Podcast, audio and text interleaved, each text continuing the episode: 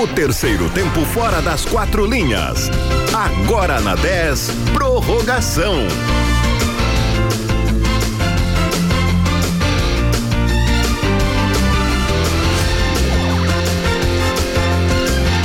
Muito boa noite, está começando o programa Prorrogação aqui na Rádio 10. Eu sou o Renan Turra. E eu sou Elias Voyan. E juntos nós vamos trazer as principais novidades dos últimos dias na dupla Brapel, no Campeonato Gaúcho também, na Copa Sul-Americana e Copa Libertadores. Hoje tem repercussão dos jogos da dupla Grenal, montagem do elenco Chavante e uma conversa com o ídolo Auro Cerulho, Sandro Sotile.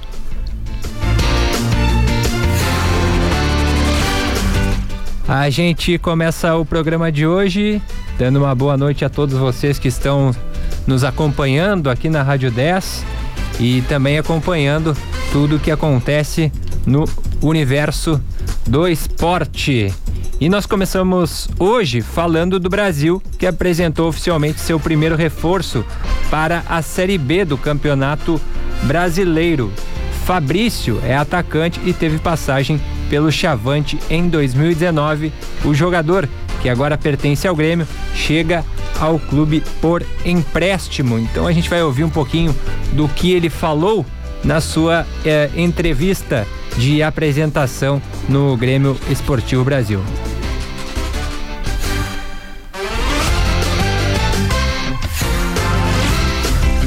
Ah, acho que um Fabrício mais maduro, o mais maduro, uh, mais inteligente, que essa passagem pro Grêmio serviu de muito pra, na minha evolução, na minha carreira. Aprendi muita coisa lá. Eh, joguei lá de grande jogador, Maico, Jeromel, os caras top do futebol brasileiro. E se Deus quiser, tenha muito a evoluir ainda, mas essa Série B vai ser boa para mim. E se Deus quiser, eu poder ajudar o clube. Tá então a palavra do Fabrício, foi apresentado, Elias, e agora então reforça o chavante mais experiente. A gente já até falou no último programa, né, que o Fabrício ganhou massa muscular nesse período de Grêmio. Um jogador agora com um pouco mais de bagagem, disputou até mesmo uma final de Copa São Paulo pelo Grêmio recentemente e agora chega aí para ajudar o Brasil. A dúvida é, chega para brigar por titularidade ou será um jogador para compor grupo? Fabrício que Fabrício que foi apresentado oficialmente, né? A gente já sabia do nome dele. Na verdade, ele já vinha treinando faz um bom tempo no, no, no Bento Freitas, mas interessante a fala dele ali, dizendo que pegou muita experiência com jogadores ali, nomes como Jeromel, como Michael, né? Que deve ter treinado junto. Uh, ele também falou bastante dessa parte física. Ele, ele, ele mesmo se, se definiu como um garoto franzino na época uh, que saiu aqui do Brasil e foi pro Grêmio e agora um jogador uh, mais forte que pode fazer mais funções. Isso é importante, né? A gente também já falou isso. Pode jogar de centroavante, mas também pode jogar pelo lado. Agora, quando tu, tu me pergunta, Renan, se ele eh, sai de titular ou, ou briga por posição, se fosse para jogar nesse momento momento ele seria titular porque simplesmente não tem jogadores de, de, de ataque no elenco, né? É, perdeu o Bruno Paraíba, que até algumas vezes nós é, é, falamos aqui que não era um jogador talvez ideal, principalmente para uma Série B, talvez não fosse o ideal o Brasil ir com, com um jogador como Bruno Paraíba, mas foi o artilheiro do, do Galchão no, no do, do, Brasil, o artilheiro do Brasil no Galchão. Agora de centroavante mesmo ali fica o, o Júnior Viçosa, Aí tem, tem Jarro, tem Mateuzinho, jogadores mais de lado, o, o, o próprio Neto. Agora tem que contratar mais, tem que contratar mais. É, bem mais, né, Elias? Bem tem mais, é. Cerca é, de 10 jogadores que o Brasil pretende anunciar, né? E por enquanto ele é o primeiro jogador anunciado. E, e já alertamos isso, que o Brasil é, é sido. Hum, não sei se estou me adiantando aqui, mas até parece preocupante que a gente sempre, a gente sempre fala isso, que o Tecate falava em de, entre 10 e 11 nomes, mas a gente gente vê cada semana o Brasil perder mais nomes do que, do que anunciar, né? É, a gente vê muita. Uh, uh, muitos assim boatos de contratações, mas é, é, são várias contratações que não se concretizaram, até às vezes o Brasil perdendo aí a, a briga por times que, que pode ser considerado até com menor poderio financeiro, né, que não estão na Série B do Campeonato Brasileiro, por exemplo, e, e o Brasil com muita dificuldade. Para o ataque e e para o meio campo, que a gente já, falou várias vezes, para armação, uh, armação, o Brasil tá, tá precisando demais é, dessa posição e quanto mais tempo demora para contratar, uh, menor vai ser o tempo de, de adaptação desse jogador, de, de preparação física.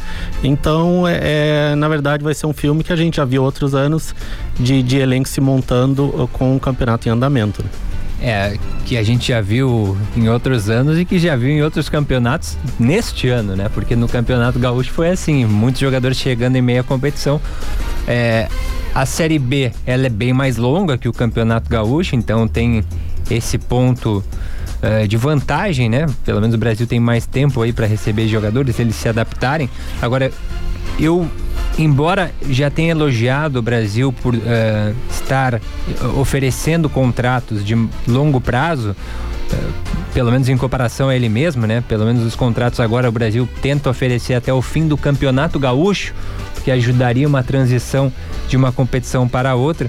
É, por outro, o Brasil vai tendo muita dificuldade para trazer atletas e desse modo repete o que acabamos de falar sobre o Campeonato Gaúcho, que é a montagem tardia do grupo, né? E a gente sabe que todo ponto faz diferença numa Série B.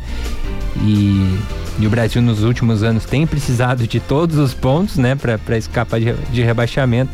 Então, esse aspecto é bastante preocupante. É, talvez justamente esse seja o ponto, né, Renan? De, o Brasil mudando um pouquinho uh, uh, o seu modelo de, de contratação e tendo um pouco de dificuldade. Não está conseguindo, talvez, aí fazer contratos longos. É, eu tenho reparado que o Brasil tem uh, feito ou pelo menos tentado fazer, né, muito dois modelos de, de contratação. Um é, é trazer de volta ou, ou, tentar trazer de volta jogadores que já passaram pelo Brasil.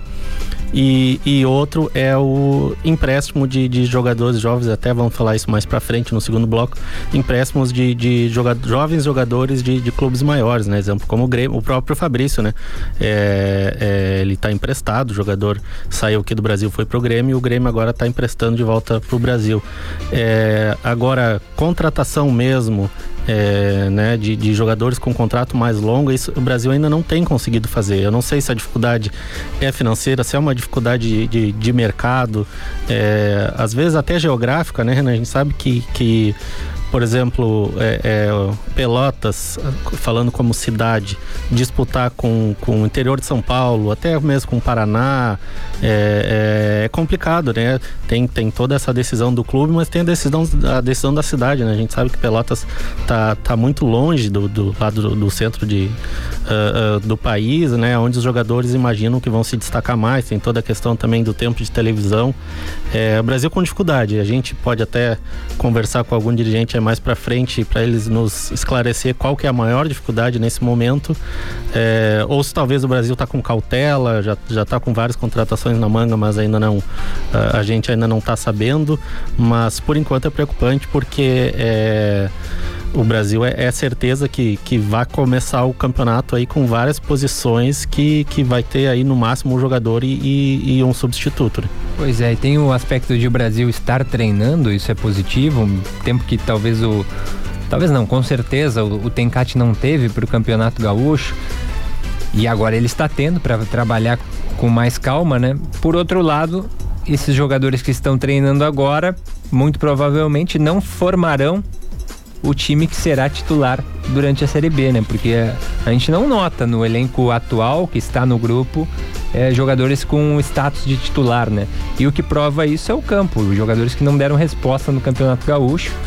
Uh, e o Brasil com o intuito de contratar vários jogadores com status de titular. Então, é uma situação preocupante embora o Brasil acerte em outros pontos, né? Como a gente comentou, é, essa questão de oferecer contratos mais longos que o Brasil vem tentando fazer, isso é uma atitude louvável por parte da direção Chavante.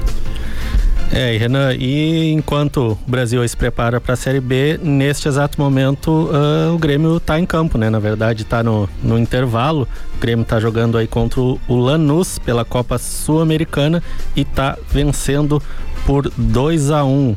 é, O Grêmio que entrou em campo aí com Breno, Rafinha, Pedro Jeromel, Juan, Diego Barbosa, Matheus Henrique, Maicon, Lucas Silva, Luiz Fernando, Churim e Ferreira. Grêmio vencendo aí por 2 a 1 um, com gols de, de Ferreira e Matheus Henrique. É, Matheus Henrique aí repetindo o gol que ele fez lá contra o Caxias de cabeça, né? Tem se mostrado aí um, um elemento surpresa, ainda mais um jogador baixo, né, Renan? Baixo, baixo. É, dá até para dizer que é uma novidade. Ferreirinha, é, mais uma assistência e mais um gol. Agora ele soma nove gols e sete assistências na temporada, números é, bem expressivos, né, Renan?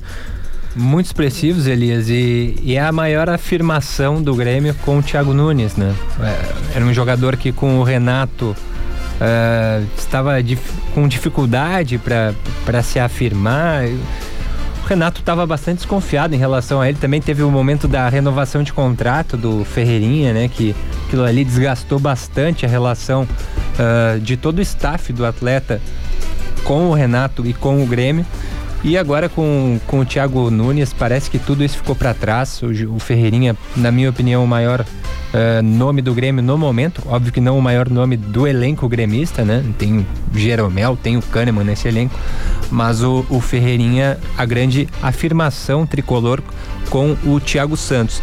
E claro, a gente está envolvido aqui no programa, né? Portanto, não estamos conseguindo acompanhar com plena atenção a partida, mas as informações que se tem é que o Rafinha faz uma boa atuação e o Grêmio, então, portanto, é, ficando muito bem servido nesse setor, né? Porque o Wanderson, um jogador que vem ganhando espaço e se afirmando muito bem, e o Rafinha não é novidade, é um jogador de muita experiência de, e, e que foi muito bem no futebol brasileiro quando passou pelo Flamengo. Então o Grêmio super bem servido nesse setor. É, já falamos até de, de, um possível rodízio que teria nessa lateral direita, afinal o Wanderson terminou a temporada passada e começou principalmente essa temporada no Gauchão muito bem, é, mas Rafinha é um, é um grande jogador, é, até pouco tempo atrás era um jogador de, de, nível de seleção brasileira, é uma liderança, logo que ele chegou perguntaram a ele sobre, sobre, sobre o Wanderson, sobre tirar o tempo dos jovens, ele falou que poderia ser um mentor para esses jovens jogadores. Agora, Renan, eu destaco aqui o a gente não está olhando, né? Mas eu, eu, destaco aqui que o Thiago Santos saiu antes do intervalo, né? Para a entrada do Maicon, que eu acredito que seja uma lesão, não sei se preocupa para o Grenal. É, se ele não puder jogar o Grenal, é bem preocupante para o Grêmio, porque é o Thiago Santos ali o primeiro um volante à frente de contenção, né, é, à frente da zaga, que é o que, que tem ajeitado é, o sistema defensivo do Grêmio, que sofria muito na época do Renato, né? E ele tem ajeitado bastante, por exemplo, o Maicon. É, agora o Lucas Silva, né, que está em campo também, é, poderia fazer mais essa função, mas não com a mesma, não vou nem dizer qualidade, mas com a mesma eficiência, né? O Lucas, Lucas Silva nunca uh, se afirmou no Grêmio, principalmente nessa posição. O Matheus Henrique tem jogado um pouquinho mais para frente, até fazendo gols, como a gente vê. É, não sei, não sei sobre o Thiago Santos se, se preocupa, talvez até é, tenha sido substituído por, por preservação. A exemplo do Diego Souza, por exemplo, que foi preservado é, nessa partida pro, pro Grenal. Diego Souza, um jogador com idade mais avançada, né? Tá precisando desse, desse descanso. Agora outros jogadores aí como, como Ferreirinha, como o que é jovem ainda, né? O, o Jeromel que tá voltando ainda, pegando o ritmo. E na lateral esquerda ali o Diego Barbosa, que impressionante, já falamos desse jogador, né? mas é, como ele consegue com uma sombra como o Cortez, que é um jogador ali que é, é, todo respeito, acho que não, não tem qualidade suficiente para ser titular do Grêmio, mas o Diogo Barbosa é, não, não consegue se firmar naquela posição. Então o Grêmio talvez aí com alguma preocupação para o Grenal. E interessante, né? Destacando o Grêmio, né? Que o Grêmio consegue descolar de um grupo que tem o Lanús, né? Um, um time tradicional do futebol argentino. O Grêmio chegando a 12 pontos e garantindo virtualmente a classificação. Afinal de contas, o Grêmio ainda pega pela frente o Aragua na, na, na próxima rodada, né?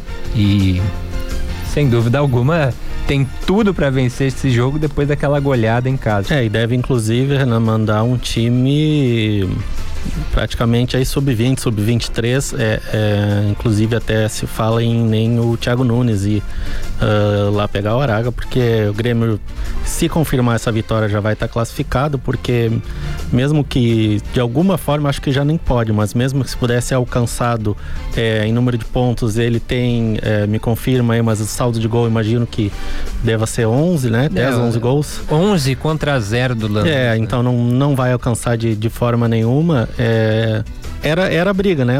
A gente é, ressalta que... que o Lanús na última rodada coloque aí 10 na conta. É, mas, mas também mas também é difícil, né? Essa, essa vaga tá, tá garantida pro Grêmio, que, que agora vai, vai se preocupar com, com o Grenal. Acredito que a Copa Sul-Americana ah, mais para frente uh, deva ter times mais qualificados, porque o Lanús é, é uma reedição, né, da, da, da, final da Copa Libertadores, mas até comparado com aquele Lanús já não é mais o mesmo. Ele já foi eliminado da Copa da Argentina, já também já está eliminado do Campeonato Argentino, que mudou um pouquinho a fórmula lá.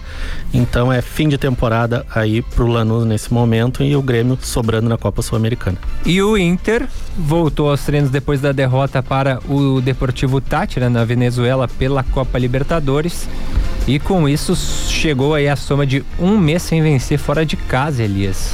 É, o, o Internacional, Renan, ele tá vivendo uma questão de, de médico e monstro, né? É, dentro do Beira Rio, é, muito bem, é, um, um, com muita fome, jogando da forma que o Ramires imaginou, é, com muita posse de bola, com muita qualidade, vários jogadores fazendo gol. E fora de casa é um time completamente diferente, é impressionante. É, e, e, o que tem incomodado bastante aí a, a, torcida Colorado, principalmente, a gente pode acompanhar no Twitter, por exemplo, é, é que são a, as. É, não vou dizer desculpa, mas são. É, primeiro foi altitude, que, que até a gente reconhece que a altitude é complicada, depois foi gramado de Bento, agora se falou em gramado de novo, mas na verdade é que o time Colorado jogou muito pouco e não sei tu, Renan, mas eu, eu fiquei com um pouquinho impressão de, de um, um, um, Não vou dizer salto alto, mas uma soberba. Parecia que o time colorado ali por já ter vencido aquele time por 4 a 0 e poderia ter sido mais no Beira Rio, é, deu a impressão que eles achavam que iriam vencer sem fazer esforço, assim. E principalmente depois de fazer o primeiro gol, de que era, era só manter e, e nós, com dois lances de desatenção, principalmente o segundo ali, uma atrapalhada incrível do Edenilson Dolomba, Uh, o Inter ainda está precisando mostrar fora de casa e o próximo jogo é Grenal, então é pedreira pro Colorado. Pois é, fato é que o Inter tem um bom time, afinal de contas, se não tivesse, não conseguiria fazer esses bons jogos. Falta regularidade, né, Elias? É, e, e contra o Grêmio, não vai poder falar de, de, de gramado, né? Que o gramado da Arena é do mesmo nível do, uh, do Beira Rio. E claro, e tudo ainda tem o primeiro jogo, né? Vai tudo depender do primeiro jogo. A gente não tem como falar de postura de time é, dependendo do, do, segundo jogo, mas. Uh, precisa jogar mais, precisa jogar mais, acho que ter, ter mais atenção, talvez le, uh, levar mais a sério, porque não pode ter tanta disparidade, né? E, e em momentos é, o time goleia aí parece que Miguel Ramírez é o melhor treinador do mundo, depois, depois perde para times da Bolívia, da Venezuela, parece que nada serve. Então a, a, a gente ainda está curioso para ver uma, uma, uma normalidade. O time jogando aí mais ou menos bem, porque é, é, ou é muito bem ou é muito mal. Então, mas, mas precisa de tempo, precisa de tempo, é, é principalmente pro esquema ali. Acho que alguns jogadores ainda não estão entendendo. É, Zé Gabriel, eu ainda tenho dúvidas sobre, sobre ele como zagueiro, né? Por mais que tenha a, a saída de bola mais qualificada que os outros zagueiros do, do, do, elenco, eu acho que como zagueiro ele ainda falha bastante. É, pro Grenal já não é garantida a, presença dele, né? Mas também não tem outra, né? Eu acho que o Inter é a posição que o Inter precisa mais contratar nesse momento, é zagueiro, né? É, a impressão que dá é que o Inter tá. Como o Inter não dispõe de muitos recursos financeiros, né? O Inter tá esperando, observando o elenco para ver quais são as maiores dificuldades principalmente dando esse tempo para o Miguel Angel observar o seu elenco, já que é ele quem está conhecendo mais esse grupo, a direção já acompanha há muito tempo o Inter. e desse modo, depois de um tempo, vai executar alguma contratação, talvez um zagueiro, talvez um lateral esquerdo, que também é uma posição uh, que o Inter tem tido dificuldades. Moisés fez um jogo fraco, né, na última rodada contra o Deportivo Tátira. Então, e eu adiciono... a, a, a visão que eu tenho é que o Inter vai fazendo observações nesse momento. Eu, é, eu só adiciono também o primeiro volante, porque o Dourado, por mais que seja um bom jogador, às vezes é um pouco lento na saída de bola, mas Miguel Ramírez ainda observando ele em Colorado. Beleza, Elias. Vamos para um breve intervalo. Já já voltamos com o Prorrogação. Música Nacional. Mas se um dia eu chegar Internacional Batida Média. Eu implorei. Lenta. Pra voltar. Você não tem. Seja qual for o seu estilo. O seu ritmo. Eu tô gostando de um menino aí. Mas ele ainda não Aqui sabe. Aqui a gente toca tudo. De segunda a sexta, das duas às cinco e meia. E aos sábados, das duas às cinco. A tarde toda tocando tudo. Uma programação para todos os gostos. Toca tudo. É só na FM.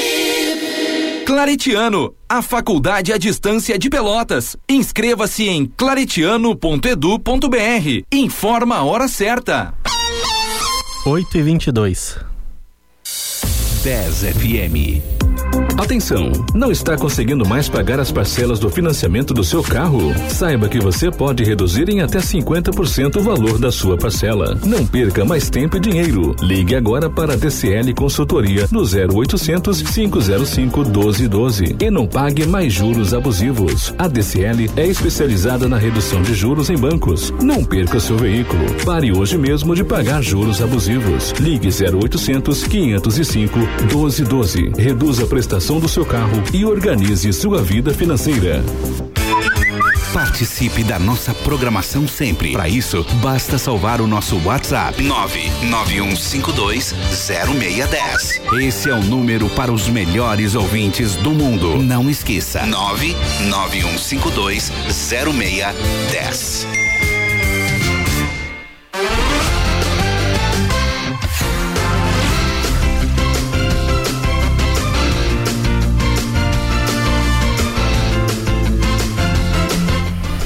Estamos de volta com o programa Prorrogação aqui na Rádio 10 e agora são 8 horas e 24 minutos. Como a gente já disse, o Grêmio vai jogando neste momento pela Copa Sul-Americana. O segundo tempo já iniciou e o tricolor vai vencendo o Lanús na Arena pelo placar de 2 a 1. Matheus Henrique e Ferreirinha fizeram os gols do Grêmio. Burdiço marcou para o tricolor, Elias. É, era, e aí falando de Grêmio, o retorno do Douglas Costa voltou a ser pauta esta semana. Dessa vez o clube e jogador chegaram a acerto. Agora, para o atleta desembarcar em Porto Alegre, falta apenas a liberação da Juventus da Itália. Será que agora vai, Renan? O negócio, Elias? É, neg... será, será, que, será que vem, na verdade, né? Vamos re, reformular. Será que, que agora Douglas Costa vem? Será que ele chega?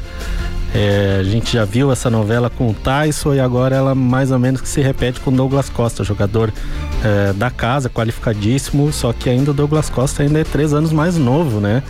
É, salário aí na casa de um, milho, um milhão e meio por mês. É, e ainda de acordo com informações ele reduziu bastante do que seria a pedida dele inicial, mas é um jogador muito qualificado, né? É um jogador que eu destaquei no meu comentário pela manhã aqui na Rádio 10, Elias, porque do ponto de vista técnico é uma contratação maravilhosa, né? Porque até mesmo o Manchester City, um dos melhores times do mundo no momento, gostaria de ter esse jogador. Agora, por que que muitos clubes no mundo também não investem nesse atleta? Porque é um jogador caro e que tem dado nos últimos anos pouco retorno, né? Ele, ele vive no departamento médico, ele já até brincou uh, recentemente com o Alexandre, companheiro dele na Juventus, né? Hoje ele é emprestado ao Bayern, mas na Juventus ele brincou com o Alexandre dizendo que tem mais ressonâncias do que jogos, né? Porque é um jogador que teve 13 lesões nas últimas cinco temporadas e dessa forma ele ficou fora de ação por mais de 500 dias. Então é esse ponto eu acho que acho não, tenho certeza, é muito importante pesar, né? Levar em consideração, uh, porque agrega, sem dúvida alguma, do ponto de vista técnico. Agora, o Grêmio tem que se certificar de que esse jogador está apto para retornar aos gramados uh, e aí dar a resposta dentro de campo. Corroborando com esses números que tu, tu traz, Renan, é, o Douglas Costa, ele nesse momento está lesionado e não joga desde fevereiro. É, na verdade, desde o final de janeiro.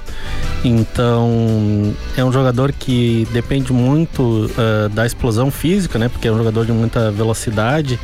Agora, é, é, é, uma preocupação do Grêmio, sim, e claro, ele ainda nem assinou o contrato, né? A gente não tem certeza, mas também há informações de que ter, teria algum contrato de, de produtividade, né? principalmente nessa questão uh, uh, de, de estar em campo, né? Ele, ele teria que atingir um, um número X de jogos para receber o salário dele na, na integralidade, né? Isso, isso demonstra como nem o Grêmio confia de que ele vai estar muito em campo, né? É, inclusive o Grêmio também tem sofrido nos últimos aí dois, três anos bastante com lesões. É, a gente pode dar o exemplo aí de Jeromel e Kahneman. Kahneman, inclusive, que muito mal explicado, né? O que que o que que ele sente, por que que ele não volta, quanto tempo demora para voltar. Jeromel também de, demorando bastante para voltar. E o Grêmio com certeza bastante preocupado, preocupado com isso, né? Imagina um jogador como Douglas Costa, é, vamos dar um exemplo aí de dois, três meses parado recebendo um milhão e meio, é, é, em, em, quatro meses aí seriam seis milhões, né? Sem o jogador tá, tá, uh, tá atuando. Mas estando em condições, é, é um jogador aí do nível dos jogadores do Flamengo, né? Para ser dos, dos, melhores do Brasil e, e adicionar qualidade demais, né? É, até dá para imaginar um ataque aí com, com Ferreira na esquerda, Diego Souza na frente e o Douglas Costa na direita, puxando para o meio, né? Porque eu não acredito que o Douglas Costa vá ser armador, vai jogar no meio, porque acho que é uma função que ele nunca fez na carreira, né? O, o Tyson até tá fazendo, mas é, já teve esse tipo de experiência na Europa. Acho que o Douglas Costa deve ser ali para jogar na, na ponta direita, mas primeiro tem que assinar. Primeiro tem que assinar, tem que ver como ele tá clinicamente, aí pra gente fazer uma projeção dele no time do Grêmio. E agora falando do Brasil, enquanto Fabrício foi oficialmente apresentado no clube, outros atletas seguem no radar chavante. O lateral esquerdo Kevin, de 20 anos, que pertence ao Atlético Mineiro, estaria próximo do acerto com o Brasil. O jogador viria por empréstimo até o final do brasileiro da Série B. É, é mesmo, mesmo moldes do Paulo Vitor e do Wesley, né? Exato. Que são uh, jogadores da base do Atlético Mineiro. Esse lateral esquerdo, o Kevin, também é da base do Atlético Mineiro. É, imagino que já está se, se formando uma boa relação entre as duas equipes, né? É, mesmo molde na verdade, os jogadores chegaram no final do campeonato gaúcho, a gente não teve muita oportunidade de ver eles jogar. É sempre interessante, porque são jovens jogadores que, que a gente sabe que pode, podem se, se, se destacar. Agora, não pode ser o único modelo de, de, de contratação que o time está fazendo, porque já trouxe o Fabrício. É, é jovem, não é tão jovem, mas, é, mas ainda é um jogador jovem, também empréstimo do Grêmio. Agora tem esses jovens aí vindo do, do, do Atlético Mineiro. E a gente escuta bastante, como eu já falei no primeiro bloco, do Brasil querendo repatriar, né? Tá, é, tem se falado no Ramon, né? Exato. É, então eu vejo esses dois modelos é, é, é bastante impregnados ali no Brasil de, de tentar uh, repatriar jogadores que, que passaram aqui, tiveram uma boa passagem, é, mas muitas vezes é, a situação é outra, né? O Ramon, por exemplo, já, já agora com mais de 30. É, não sei, eu, eu ainda, ainda gostaria de ver jogadores mais experientes porque a, a gente... gente... teve um exemplo no, na boca do lobo, né, que não funcionou. É exatamente o que eu ia falar, exatamente o que eu ia falar. Não, não dá para ir enfrentar uma série B uh, apenas, não, não apenas, mas assim, majoritariamente com jogadores jovens. Né? Esses jogadores jovens vão sentir, é, muito provavelmente eles vão ter lesão, porque a, a a, a, pedida física da Série B é muito alta, né? Os jogadores vão ter que se entregar fisicamente e provavelmente não vão aguentar 38 rodadas, é, é, é certeza de lesão. E o Brasil tem sofrido com lesões, né? É, é Jarro, é o Gabriel Terra, é o Mateuzinho, vários, vários jogadores lesionados. E, e, e, confiar apenas nesses jovens jogadores é colocar muita pressão né, no, nos ombros dele. O Brasil precisa de jogadores uh, uh, experientes para uh, e lideranças, né? Experientes assim dentro de campo, mas também jogadores que, que, que possam ser lideranças, né? Então ainda fica a expectativa da contratação aí de nomes mais do estilo do, do, do Viçosa, né? Principalmente para o meio campo, que é, é agora para o ataque, né? A gente sempre fala do meio campo, mas agora pro ataque também, que são posições aí que o Brasil está muito carente. É, a gente falou de alguns tipos de contratação, né? Os jogadores que chegam por empréstimo, geralmente são jovens. Uh, o jogador mais tarimbado, que já chega com mais status de, de, de um jogador experiente, né? Como foi o caso do Júnior Viçosa. E também tem o caso do, do Ícaro, que eu destaco, que é um jogador que chegou, muita gente não conhecia, se tornou uma cara nova, né, pro torcedor e foi uma afirmação, né? Melhor tipo de contratação, a melhor contratação que aconteceu neste campeonato gaúcho foi um jogador que ninguém conhecia, né? Não foi nem um velho conhecido do, do torcedor, nem um jogador emprestado jovem de outro clube. É, e, e esse tipo de, de contratação eu acho que é, é, é, bem típico de interior de São Paulo, né? Agora acabando o, o Paulistão, tem muitos jogadores desse tipo que, que, que se destacam em, em times uh, ali do, do interior de São Paulo que eles fazem esses times para para explicar, às vezes parece que a gente fala bastante do, do Paulistão ali como mercado, mas é que o Paulistão, o mercado, é, é o campeonato paulista, ele é muito forte, né? E, e, tem times que eles fazem seu grande investimento no primeiro semestre lá em São Paulo, que Sim. é o contrário do que acontece aqui no Rio Grande do Sul, né? Pegando o exemplo do Brasil, por exemplo, o Brasil sempre faz o grande investimento no segundo semestre para o Campeonato Brasileiro. Então, é, muitas vezes acontece de ter desmanche nesses times de São Paulo, porque alguns é, acabam uh, ou não não tendo dinheiro para manter esses jogadores ou não ou porque não estão jogando uma série B, uma série A. Então a, a, a, acontece de ficar alguns jogadores disponíveis, né? E o Brasil tem tentado esse mercado. Agora o que me preocupa é que não tem conseguido, é, por vários motivos. É, eu já, eu já, vi dirigentes do Brasil reclamando de multa rescisória e e aí já, já ouvimos frases como que o Brasil não tem um real para pagar multa rescisória nenhuma para nenhum jogador.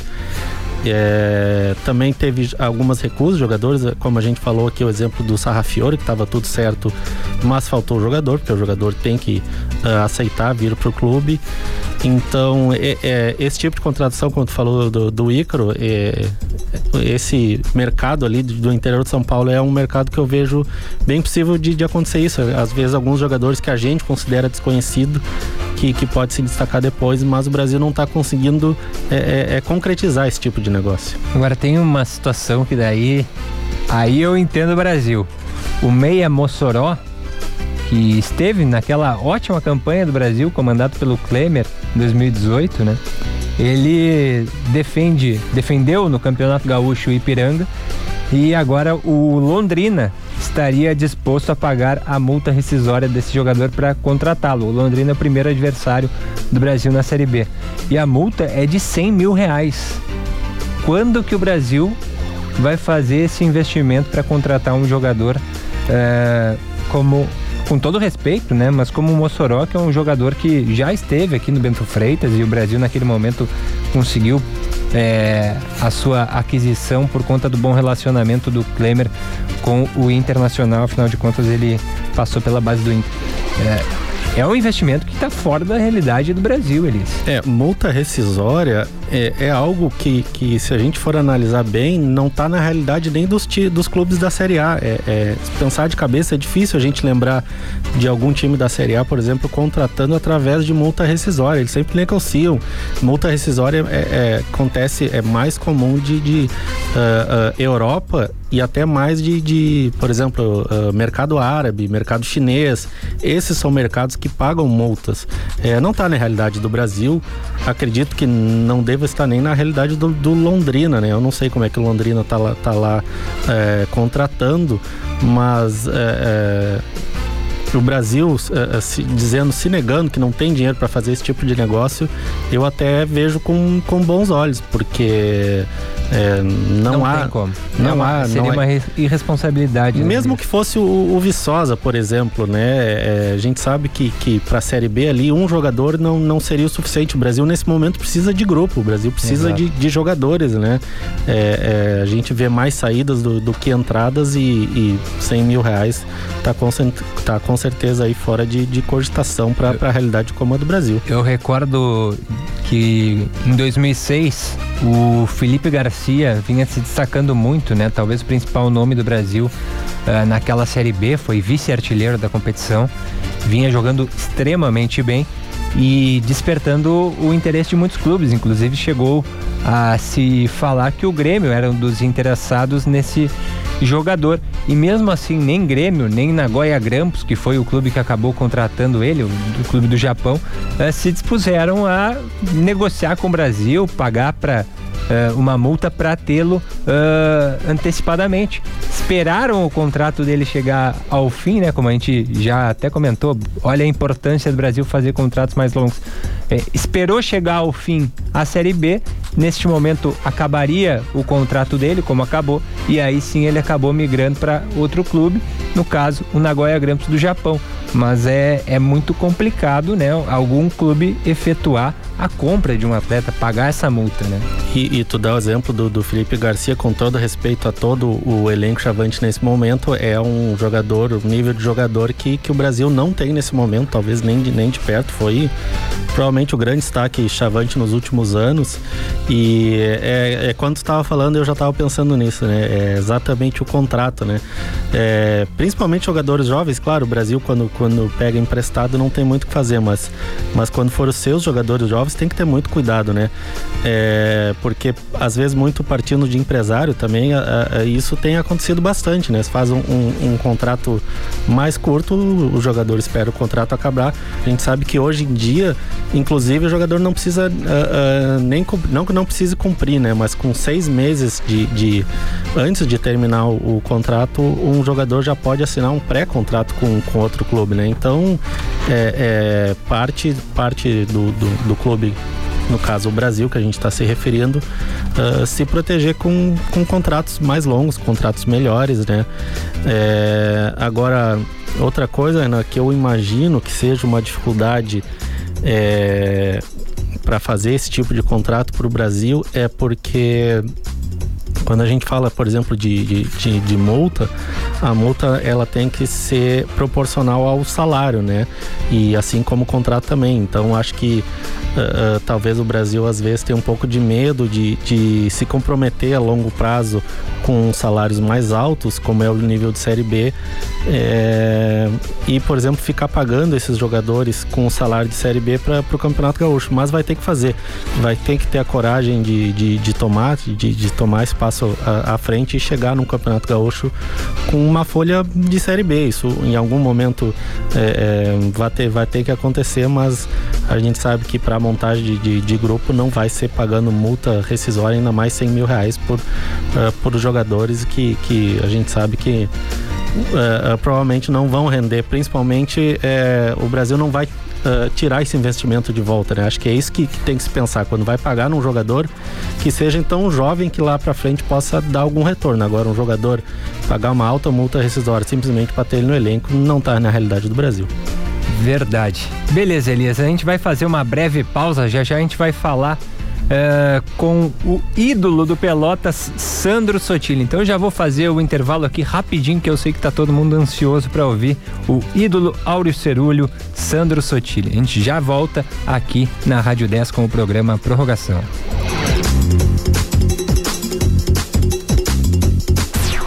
O encontro de gerações. Baú da 10. Todos os domingos, das 5 às 7 da noite programação sem data de validade. Direto do fundo do baú pro seu rádio. A 10 dispara os clássicos que fazem parte da história da música mundial. Duas horas de muito flashback. Uma viagem aos anos 80 e 90. Todos os domingos, das 5 às 7 da noite.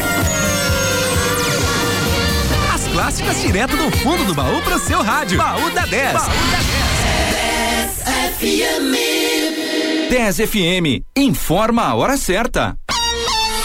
19 para as 8. Number one station. Ferragem Bom Jesus, há mais de 20 anos trazendo mais economia na hora de construir e reformar. Cimento somente R$ reais. Preço super especial em areia, brita, argamassa, tijolo seis furos e maciço. Ligue 32 28 23 24 ou chame no WhatsApp 984 25 50 27. Ferragem Bom Jesus, Rua Professor Mário Peiruque, 1495 Areial. 10 é a rádio da Zona Sul. Fique sempre conectado com a gente. Acesse rádio10fm.com e ouça a sua rádio preferida em qualquer lugar. 10, 10 a rádio dos melhores ouvintes.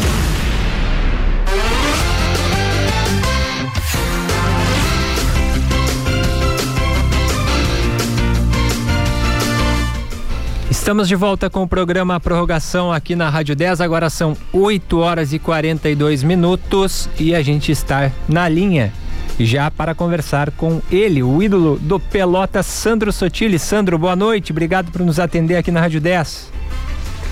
Boa noite, boa noite, Renan. Boa noite a todos os ouvintes da, da Rádio 10. Prazer enorme falar com os ouvintes, com os internautas aí.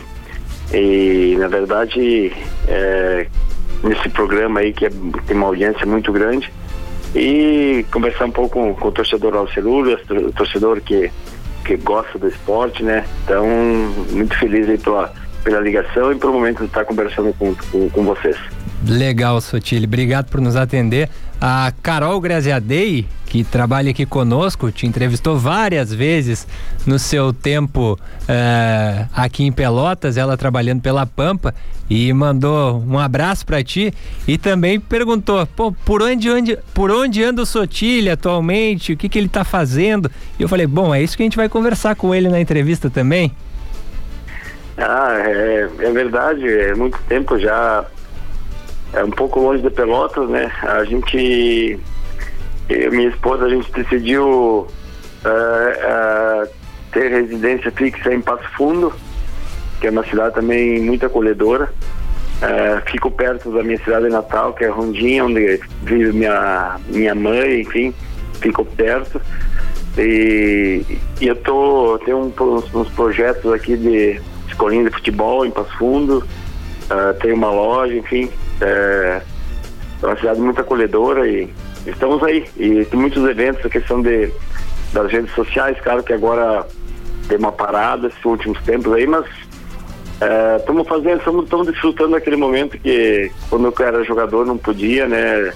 Ter uma vida mais tranquila, mais é, junto com, com, a família, junto com os amigos, jogando uma, uma bolinha, como se diz, né?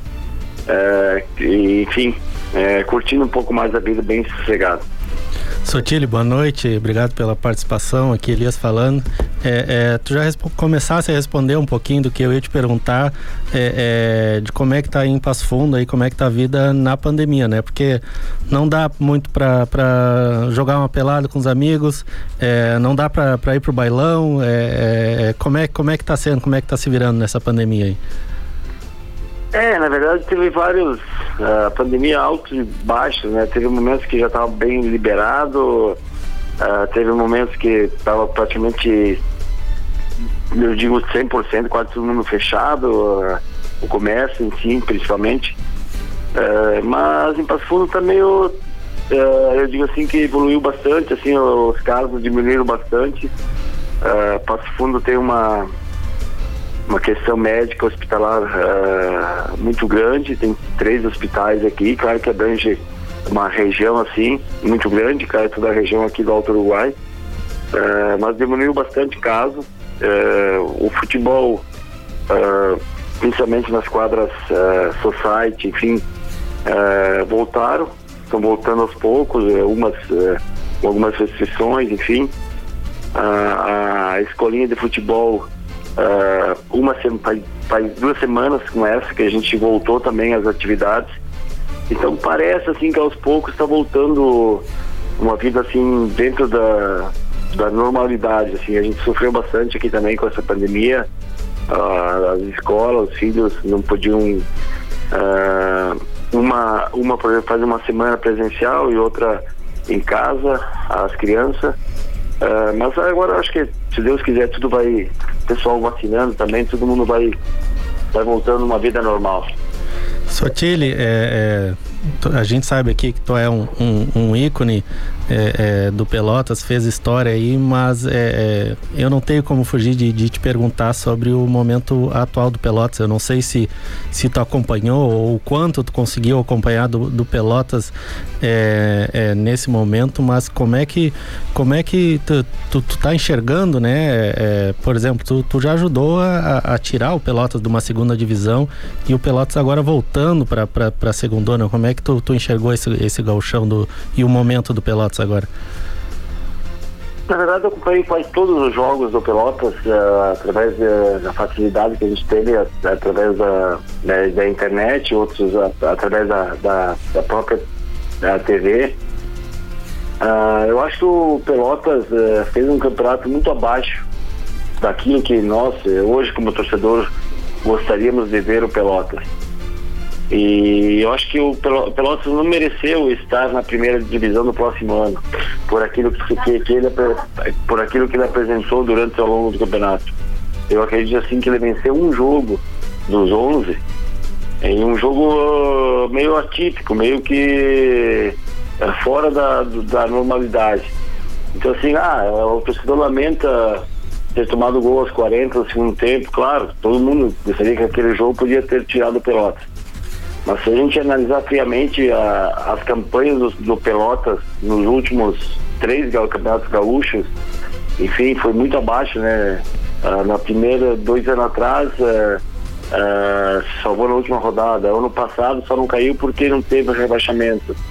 E esse ano também foi da, dentro dessa sequência, né?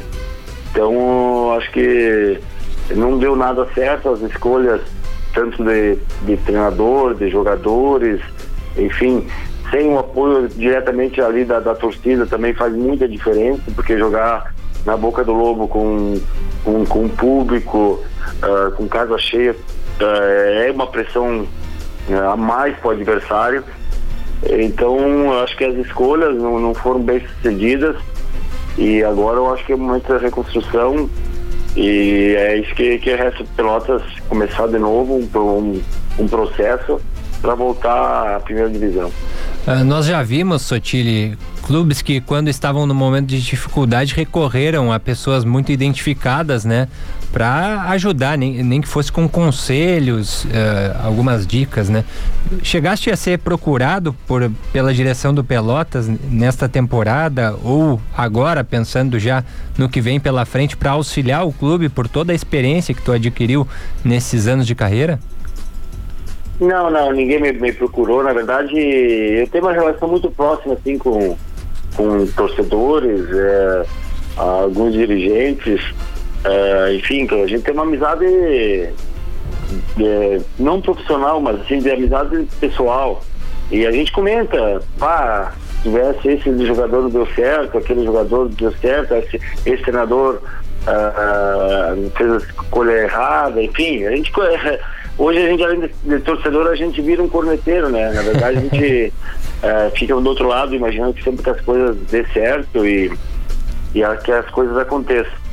Uh, mas não teve, assim, por parte da ninguém do Pelotas, igual, tu, tu quer encarar um projeto aqui junto com nós, uh, o que, que tu acha dessa situação? Não, é, eu, na verdade, nunca, nunca fui procurado e também, como eu estou em Passo Fundo, também é, longe, enfim.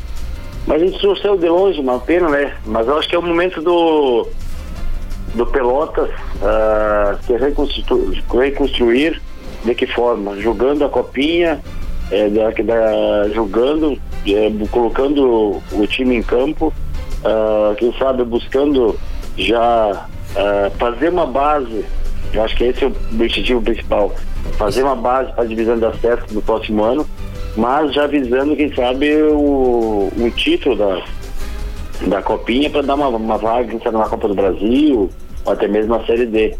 É porque o Pelotas, com a estrutura que tem, torcedores, enfim, é, não pode ficar numa, numa, divisão de acesso. Nada contra a divisão de acesso, uma divisão muito organizada, mudou bastante, mas o Pelotas, pela estrutura, pelo time que tem, uh, pela torcida que tem, não pode ficar fora da primeira divisão. Ah, algum time, dois times sempre vão cair todo ano, né?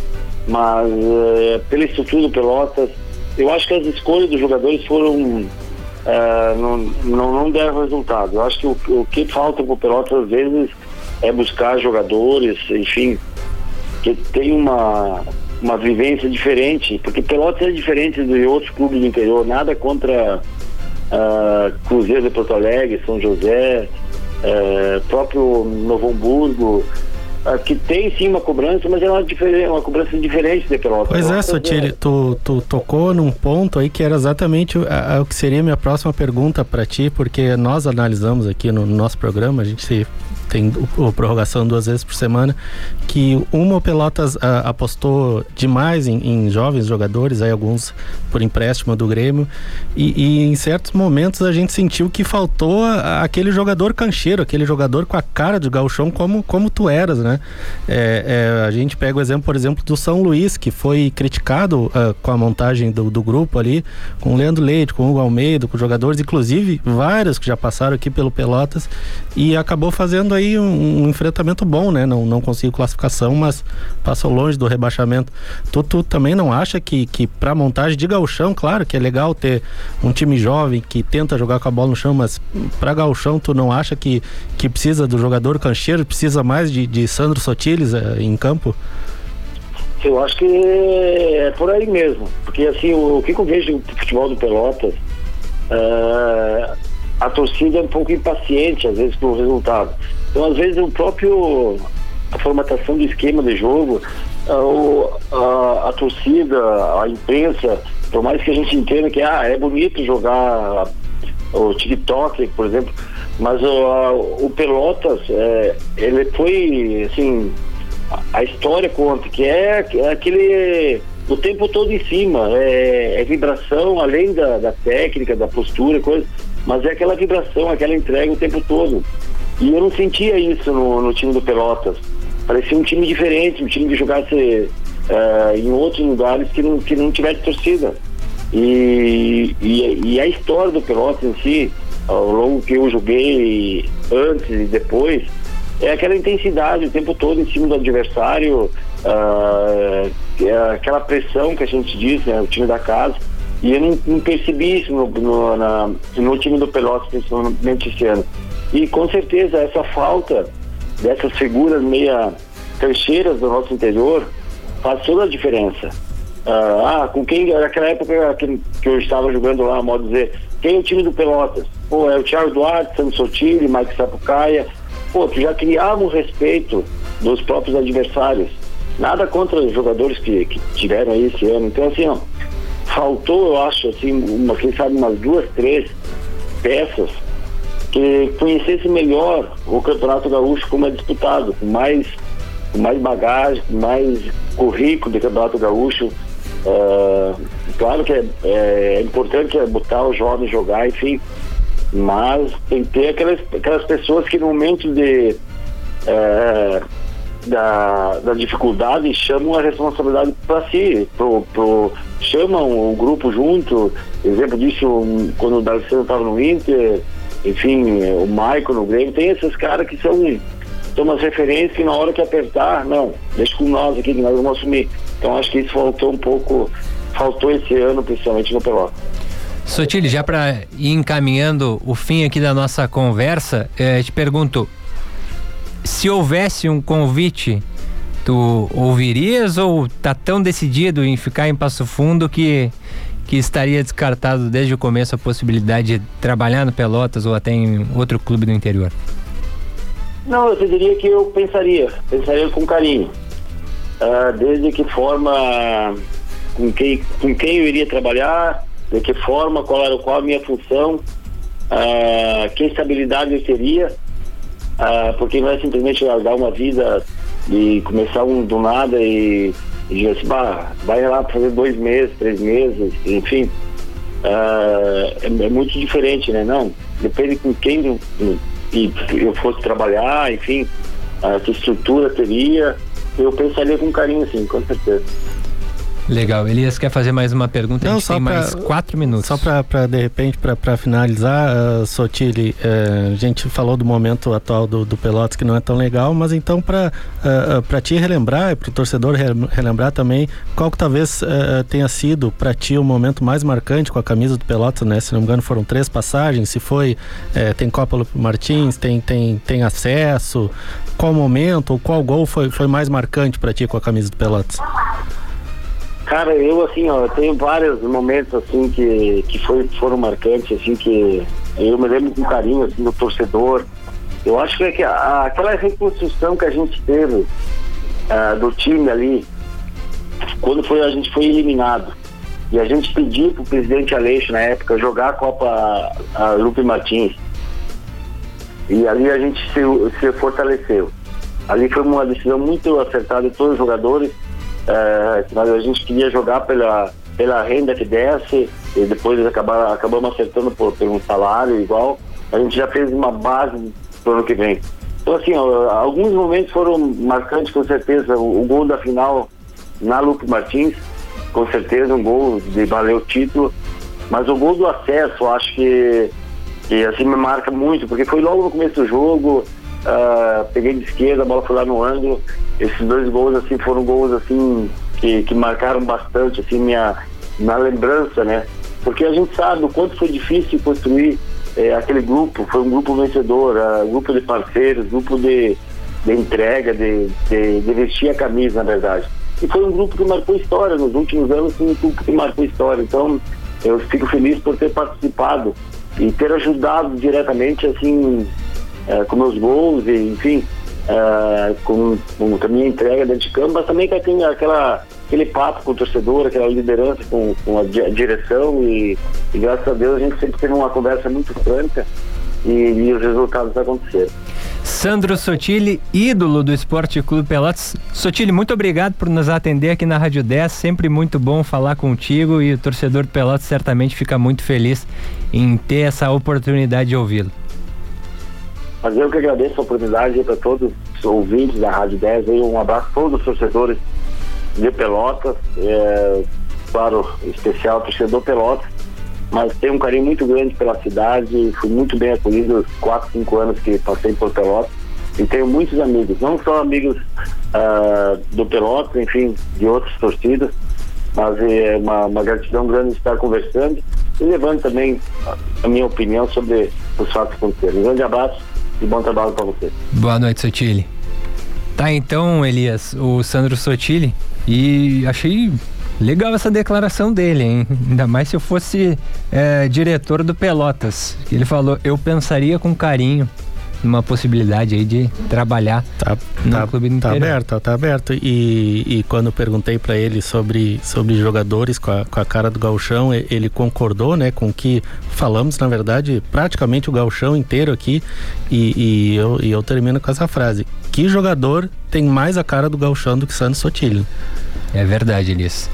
Então é isso. A gente retorna na segunda-feira, às 8 horas da noite, para falar mais sobre o nosso futebol, informando que o Grêmio neste momento vai vencendo o Lanús pela Copa Sul-Americana pelo placar de 3 a 1, o jogo já se encaminhando pro, para o final com 43 minutos. Boa noite, Elias. Boa noite, até segunda. Até segunda a todos vocês. Rádio 10, tudo em um só lugar. Música de qualidade, jornalismo e interatividade.